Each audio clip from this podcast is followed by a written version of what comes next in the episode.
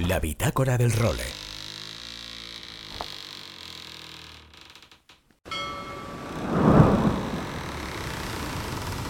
Bienvenidos a bordo del role. Una placentera travesía por los mares del podcast. Zarpamos ya en busca de las mejores historias del mar. A la caña, Nacho Gómez Zarzuela.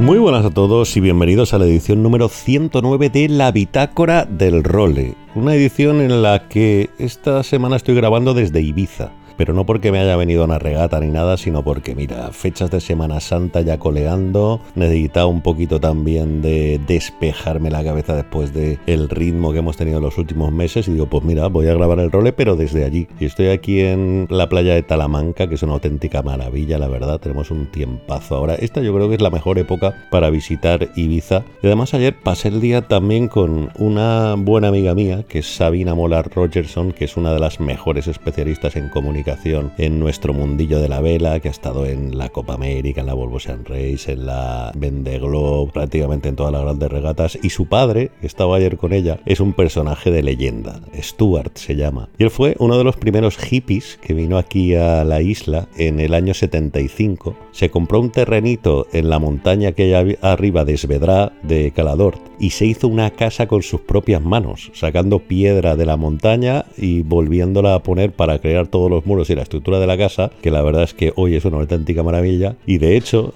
me contaba ayer que se la han intentado comprar personajes como Polanski, como el propio Freddie Mercury, fue a intentar comprarle la casa. Pero el hombre dice que no, hombre, que no, que eso es su casa y que aunque le den 10 millones de euros, que se los daría nomás, él sigue viviendo aquí. Y él además es un navegante espectacular, atravesar el Atlántico muchas veces con la familia, tiene incluso un trimanar súper bonito aquí al lado de Svedra, con lo que, jolín, la verdad es que está muy bien, ¿no? Que la vida te permita conocer también a personajes de este calado. Pero bueno, vamos al lío que me enrollo. Esta semana tenemos muchísimas cosas sueltas. Digamos que no hay como un gran evento que concentre toda la actualidad como nos pasó la semana pasada con el trofeo Princesa Sofía, pero sí que tenemos muchísimas cosas de las que hablaros. Y la primera, precisamente, viene de la resaca de ese Sofía, ¿no? Aprovechando que estuvimos allí en Aguas de Palma, entrevistamos a la única pareja española, la única tripulación que consiguió ganar una medalla en el Sofía, que fue la formada por Jordi Chamar y Nora Brugman, que además están estrenando bueno, un nuevo periodo en su camino hacia los Juegos, porque Jordi, después de haber salido del equipo español de Sigil GP, pues ya tiene el 100% de su tiempo para dedicarse al proyecto. Y esto seguro que va a ser buenísimo para las esperanzas que tenga Chamar de repetir el metal que ya consiguió junto a Nico Rodríguez en los últimos Juegos de Tokio. Con lo que enseguida abriremos el programa con esta entrevista con Jordi y con Nora en la que nos cuentan todos sus planes. Un Sofía además que, bueno, las sensaciones que dejó en el equipo español fueron bastante malas, evidentemente, porque soñábamos con ganar incluso cuatro o cinco medallas y al final se quedó en una. Un dato que contrasta, por ejemplo, con el rendimiento brutal que tuvo el equipo inglés, bueno, que es el gran dominador de la vela olímpica desde años inmemoriales y que se llevó cinco medallas en el Sofía, cuatro oros y una plata, que se dice pronto, la mitad de las clases que había en juego. Y además una resaca del Sofía que también nos ha dejado el fichaje de Gisela Purida por el Dorsia, el equipo femenino del que hablábamos también hace un par de bitácoras del role, que es una decisión yo creo que súper inteligente por parte de Gisela, porque al final lo que a ella le falta es aprender la táctica en las regatas, ¿no? Nadie va a discutir el dominio tan absoluto que tiene Gisela de lo que es una tabla y un kite, porque lleva desde que tenía 10 años compitiendo y ganando mundiales en ella, pero sí que es verdad que ya sabe que le falta saber cómo moverse en un campo de regata, cómo leer los bordos favorecidos y cómo luchar contra el resto de rivales pues en las montas de baliza y en mil escenarios. Y el hecho de competir con el Dorsia en varias de las regatas del calendario nacional, la verdad es que le va a venir de maravilla, con lo que bueno, otra buena noticia que nos ha dejado esa resaca del Sofía.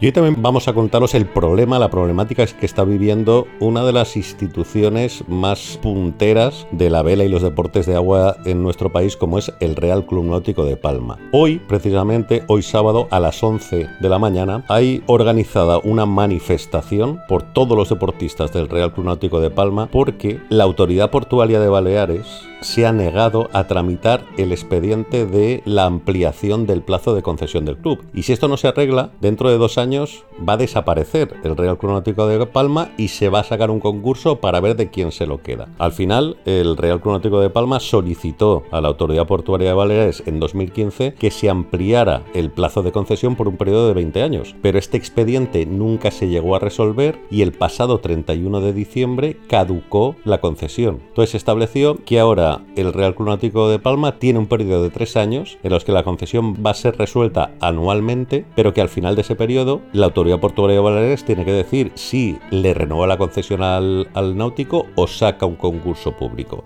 Pues bien, es tan injusto que una institución que le ha aportado tanto a nuestro deporte tenga que verse envuelta en este jaleo legal que ya se están movilizando y bueno, hay figuras brutales como Santilángel, campeonísimo argentino, o incluso el propio Saúl Cravioto, una de las grandes figuras de la historia del deporte olímpico español, se han manifestado públicamente a su favor. Vamos a escuchar, por ejemplo, lo que decía Saúl Cravioto, que además justifica bastante bien por qué es una auténtica locura, es surrealista que el Real Club Náutico de Palma no tenga la concesión aprobada. Hola a todos, soy Saúl Cravieto, piragüista y medallista olímpico. Y bueno, quería hacer este vídeo para apoyar al Real Club Náutico de Palma porque creo que está viviendo una situación inaudita, surrealista, no sé muy bien cómo definirla. Yo cuando pienso en piragüismo de Baleares o de Mallorca cierro los ojos y lo que se me viene a la cabeza es eh, Real Club Náutico de Palma. Sin ninguna duda, creo que es la puerta del piragüismo y también de la vela de la ciudad de Palma. Y los que somos amantes del deporte y del piragüismo en particular, como es mi caso, pues nos duele muchísimo estar viendo esta situación y estar viendo peligrar a este club, ¿no? Es una auténtica pena. Los que realmente conocemos a este club le damos muchísimo valor a lo que están haciendo. En mi opinión, eh, creo que habría que protegerlo desde las instituciones con toda la fuerza posible. Me atrevería a decir casi que son como una de utilidad pública, porque no solamente son generadores de nuevas generaciones y futuros campeones, son generadores de personas, de valores eh, que tanta falta hacen hoy en día en la sociedad y ayudan a los niños a lograr sus sueños y objetivos rodeados de un ambiente saludable y deportivo. Y por qué no decirlo, también son generadores eh, de economía por todo lo que rodea al club, eh, al deporte base, con decenas de, bueno, de trabajadores, eh, de entrenadores y demás. Así que nada, simplemente pues daros muchísimo ánimo y espero que pronto se pueda revertir esta, esta situación. Bueno, pues que sepáis que desde aquí, desde la bitácora del role, estamos en esa manifestación, aunque sea telepáticamente, hombre, porque de verdad todo nuestro apoyo y un abrazo muy grande a toda la gente del Real Club Náutico de Palma, porque esto se tiene que arreglar.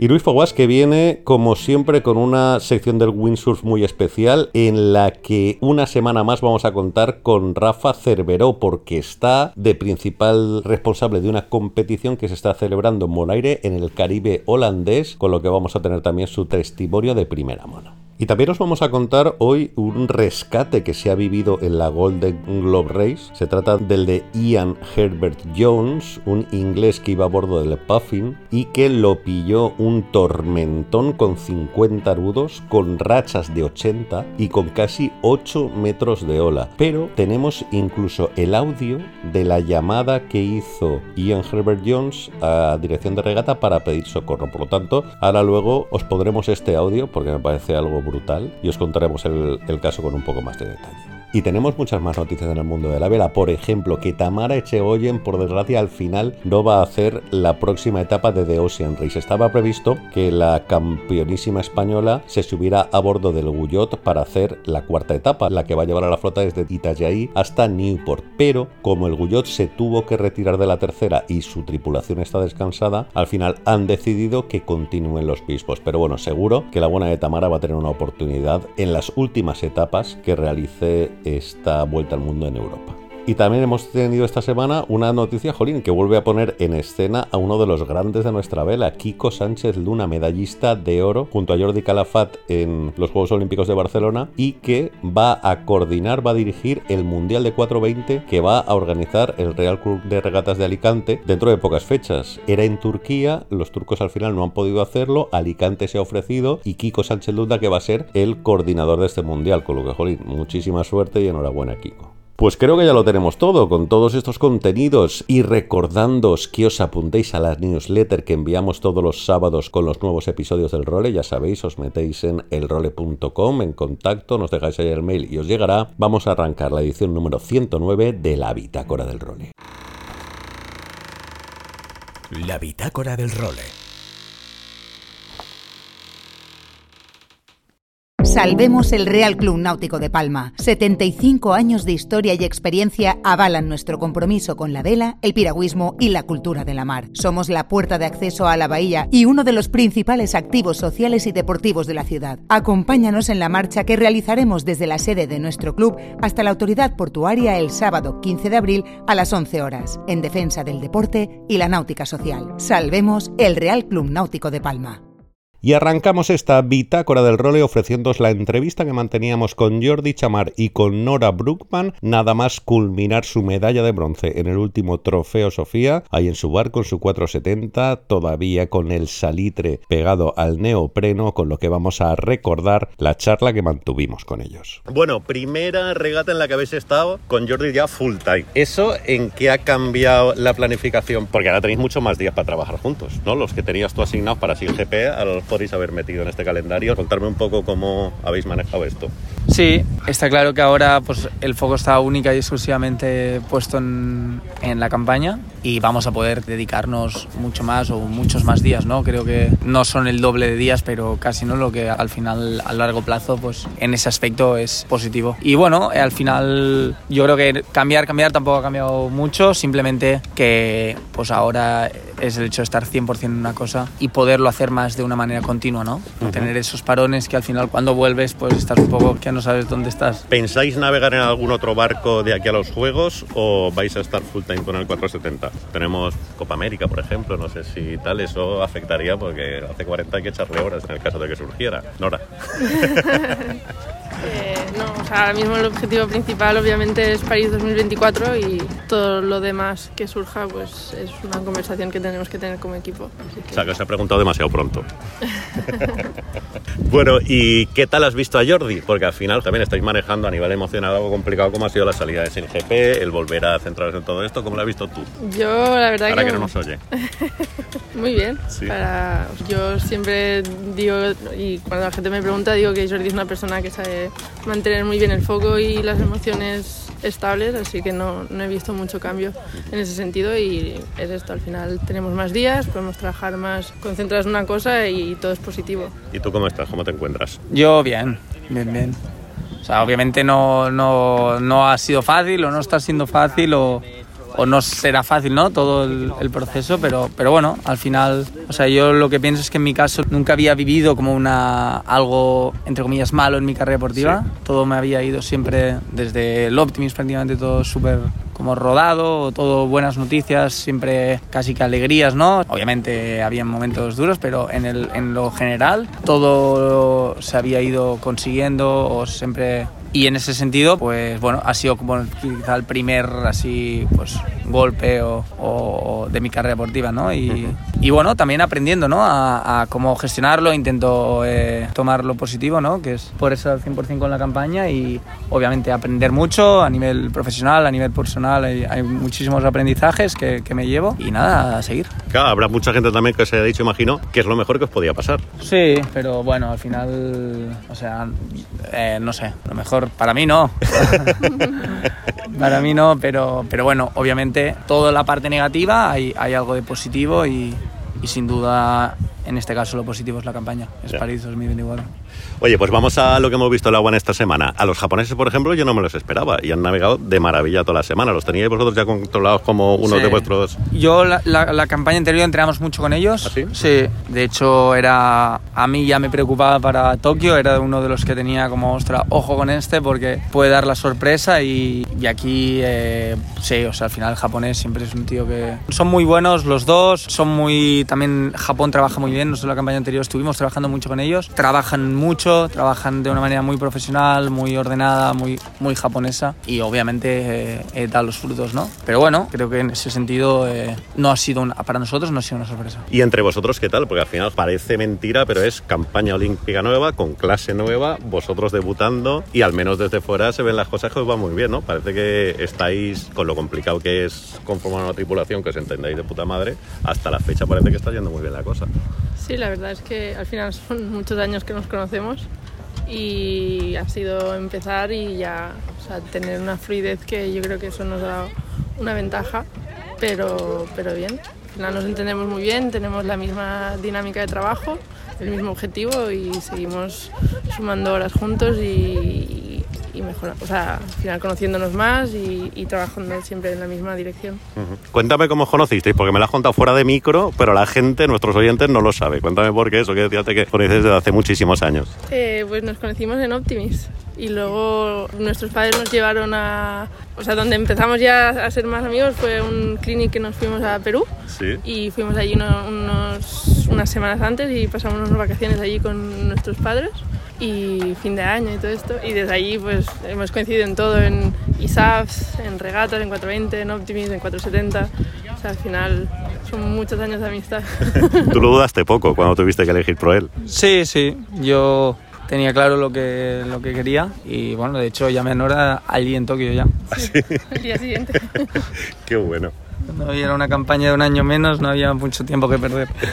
Oye, ¿vuestra siguiente regata cuál es? Eh, pues mira, ahora tenemos una semana de descanso y viajamos a Yeres para la segunda World Cup del año. Yeres y luego lo europeo. Vale, ¿y tenéis algún sitio así de entrenamiento programado, sobre todo pensando en después de La Haya? ¿Vais a venir aquí a Palma, Lanzarote? No sé, tenéis así. Marsella. Marsella. Porque es un sitio bastante complejo y al final para ir a conocerlo como ahora la sí. palma de Claro, la mano. claro. ¿Habéis navegado allí ya? Sí, Supongo sí, que sí. sí, ¿no? Sí, ¿Y os gusta el Sí. campo? A mí, para mí es uno de mis preferidos. A mí ¿Ah, sí? también. Sí. ¿Por qué?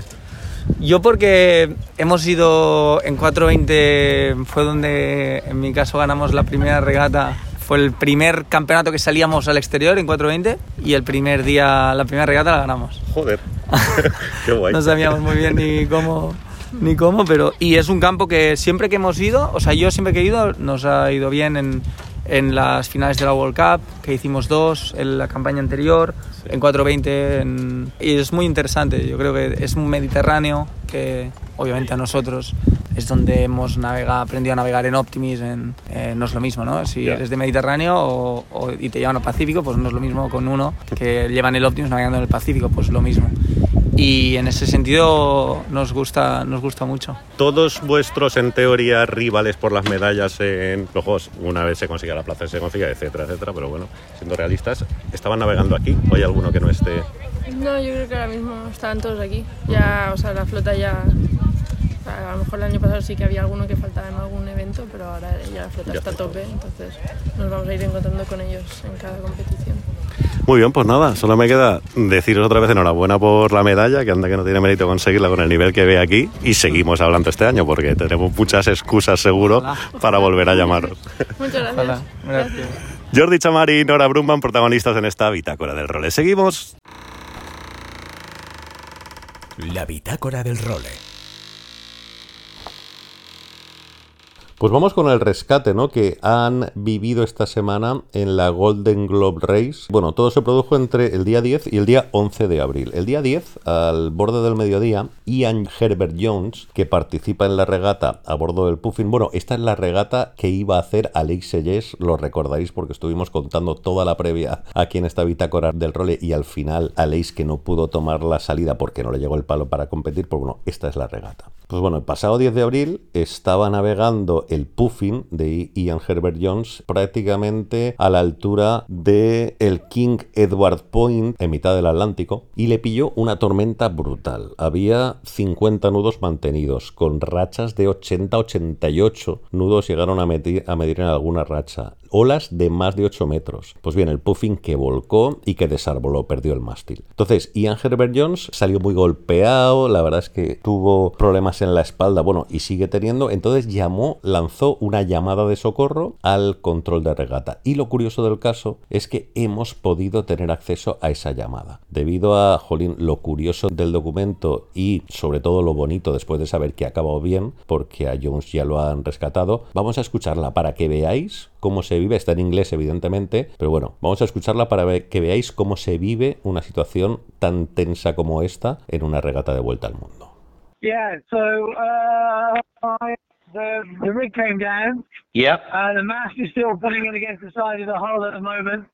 Yeah. I haven't been able to cut all the rigging away yet. Okay, I've copy. managed to deploy a drogue, You deployed the drogue, and I've got the water under control. so you've deployed the drogue and the boat's under control?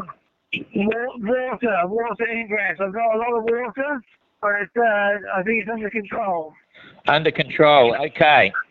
So are your electric bilge pumps working? So, yeah, the, I'm, I'm halfway through the rigging, but I keep getting driven back by the, by the weather. It's just crazy. Uh, so the mast is still hanging over the side and sort of slamming against the boat. So, uh, okay, and how's your back? Uh, painful, Don. I'm, I'm running out of movement fast. I've got a, a damaged the shoulder, I've got a gash on my head, but it's the back that's stopping me moving around very well. All right, you got the message? There is a ship 120 miles north of you. Yeah, affirmative. Pick that message up. Is that is that shipper confirmed? Not yet, but there are three options. So I haven't had positive confirmation, but Argentina are working on it. 120 miles. Do they have uh, an ETA? Not yet, but uh, I wouldn't. My personal opinion, I wouldn't expect to see it for at least 12 hours or more. I couldn't hear that, Don. So no ETA yet, you said? No ETA. My personal opinion is no sooner than 12 hours. They're pushing headwinds. Pues posteriormente estas 12 horas se cumplieron y a Ian Herbert Jones que lo pudo rescatar un barco pesquero de Taiwán que andaba faenando por la zona, estaba como unos 90 millas de donde tuvo lugar el suceso y está ya sano y salvo con lo que nos alegramos muchísimo que al menos toda esta peripecia haya salido bien. Vamos con don Luis Fauas. La bitácora del role. Aloha Nacho y amigos de El Role. Aquí estamos una semanita más, semanita entre Pascuas para los valencianos, ya sabéis que aquí esto va un poco diferente al resto de España, y nosotros hemos tenido una primera parte de, la Semana Santa con bastante viento en Denia, han entrado bien los térmicos, hemos podido navegar en Marineta Beach, en mi home spot, hemos podido navegar en rotas, velas de 4, 4 y medio, 6, 3, tampoco es una cosa de olas como puedan tener en Tarifa, que han tenido un viento descomunal, han tenido un levantazo, que he visto unas fotos de Ben pegando unos saltos increíbles, y en Canarias también han ido bien sobrados de viento, que he hablado con los amigos del Cabezo y, se han puesto ciegos ahí en el Médano. Donde han tenido también condiciones de todo tipo ha sido en el Sofía, que no ha sido nuestra mejor regata, porque recordar que hacemos muchísimas, muchísimas pruebas y con que te salga un día un poco torcido se te puede ir todo al garete. Y sobre todo, nos tienen demasiado bien acostumbrados nuestra Super Pi y esta vez ese 16 nos sabe a poco. Nicole hizo un 33 y el gato al agua en chicas la llevó la, la británica Emma Wilson, que fue muy, muy regular. Igual que Sam Seals, que también británico, están muy muy fuertes los británicos, los ingleses en todo el tema de la vela, que también se llevó el título en categoría masculina de IQ Foil. Nuestros chicos un poquito más abajo todavía, Nacho Baltasar un 32, Tomás Vieito un 42 y Jorge Aranzueque un 62. ¿Qué quiere decir esto? Que hay que seguir trabajando, trabajando, trabajando de cara a los siguientes eventos para estar donde merecen estar. Y luego al final el Sofía es una prueba muy importante, pero nos queda por delante unos cuantos eventos todavía este año de preparación al año olímpico para ver cómo se deciden las cosas. A nivel de agua plana, se acerca la regata de windsurf más importante o más popular del año. Vamos a decir más popular. Sabéis que estamos hablando de la Defi Win, Francia, 18 al 21 de mayo. Más de mil windsurfistas a la vez en una misma serie, en una misma salida, ya sin restricciones de COVID, en disciplinas de fin o de foil. Podemos salir en cualquiera de las dos disciplinas y va a ser algo espectacular como todos los años. Os iremos contando un poquito más cómo se desarrolla esta madre de todas las regatas que trae, pues eso, lo que nos gusta muchas veces. Un pro-am donde se te juntan los super super pros con gente amateur que quiere presentarse a la regata y se quiere inscribir y participa. Es ir en línea recta, cuatro otras luchadas, recorridos de 10 kilómetros y yo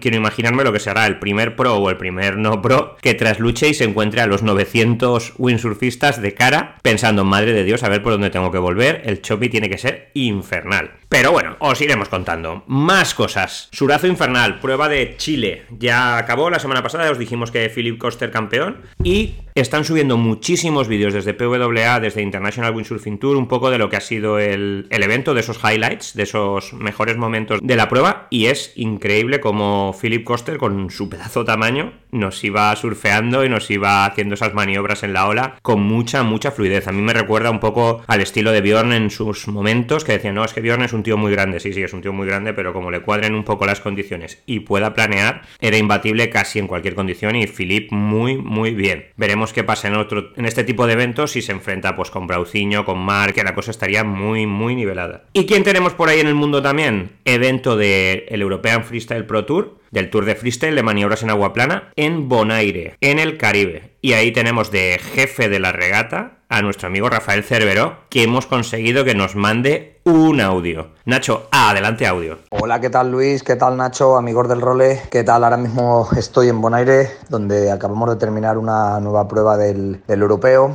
en lo que es un nuevo formato que ha desarrollado el Campeonato de Europa para eventos que todavía tienen un tamaño, digamos, eh, pequeño, que no, no, llegan a alcanzar las cotas y estándares de un Campeonato de Europa y que lo que pretenden es ir creciendo para llegar a ser un evento de todas, todas para los próximos años. De hecho, al término de este evento puedo decir que para el año que viene ya pinta muy bien, ha habido reuniones con las autoridades locales y parece que quieren hacerlo mucho más grande. Así que nada, aquí hoy me encuentro en Bonaire. Bonaire es una antilla holandesa, estamos cerquita de Aruba, cerquita de Curazao, cerquita de Isla Margarita, también en Venezuela, la parte sur del Caribe. Hemos tenido las condiciones increíbles. Si podéis ver los vídeos en la página de Instagram del IFPT, FPT, para los que no domináis tanto el inglés, bueno, unas condiciones increíbles. Esto es el paraíso, hay 28 grados todo el día, viento desde por la mañana hasta por la noche, no excesivamente fuerte, por lo que no es un sitio incómodo para estar cuando vienes con familia o amigos no windsurfistas. Y la verdad es que, bueno, desde luego ha sido un placer. Es mi primera competición como head judge, como director de carrera. Creo que todo muy, muy bien. Bajo mi punto de vista, así ha sido. Según me han dicho por el feedback que he tenido, así ha sido también. Y la verdad es que estamos muy contentos de cómo ha salido todo. Es la primera, prácticamente la primera competición del año y ya empezamos con todo. Empezamos a tope. Dentro de poquito que empieza Austria y enseguida tenemos Italia y uf, ya no sé, un calendario bastante completito. Así que nada, amigos, solo deciros que este sitio es una pasada. Si sois windsurfistas tenéis que venir y espero que nos veamos todos pronto. Un saludo y buen viento. Bueno, con Rafa despedimos la sección. Nacho, un abrazote muy fuerte a todos. Espero que podáis navegar y nos vemos por los mares. Chao, chao. La bitácora del role. Salvemos el Real Club Náutico de Palma. 75 años de historia y experiencia avalan nuestro compromiso con la vela, el piragüismo y la cultura de la mar. Somos la puerta de acceso a la bahía y uno de los principales activos sociales y deportivos de la ciudad. Acompáñanos en la marcha que realizaremos desde la sede de nuestro club hasta la autoridad portuaria el sábado 15 de abril a las 11 horas, en defensa del deporte y la náutica social. Salvemos el Real Club Náutico de Palma. Con Luis Faguas y con Rafa Cervero, nos trae invitada, nos marchamos. Regresaremos la semana que viene con una nueva edición de La Bitácora del Rol. Hasta entonces, sed muy felices y navegad todo lo que podáis. Adiós.